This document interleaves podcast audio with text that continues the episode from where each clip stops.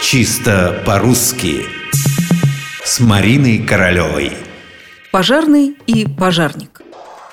Многие припоминают, как в школе им объясняли, что только жук может называться жук-пожарник, а те, кто тушит пожары – пожарные.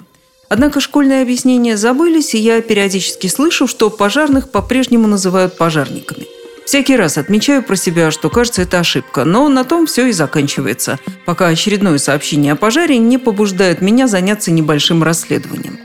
В орфоэпическом словаре под редакцией Аванесова присутствуют и пожарный, и пожарник, но, естественно, без всяких пояснений, поскольку словарь регулирует прежде всего произносительные нормы.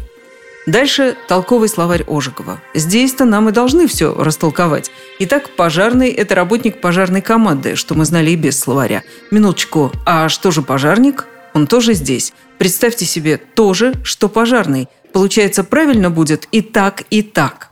Однако пожарный не всегда мирно сосуществовал с пожарником. Были времена, когда о слове «пожарник» не слыхали – Достаточно открыть толковый словарь Даля. В словарной статье «Пожаривать», где много всего, мы с вами не найдем никакого пожарника. Пожарный? Да, есть. Это служитель пожарной команды, как, собственно, и сейчас.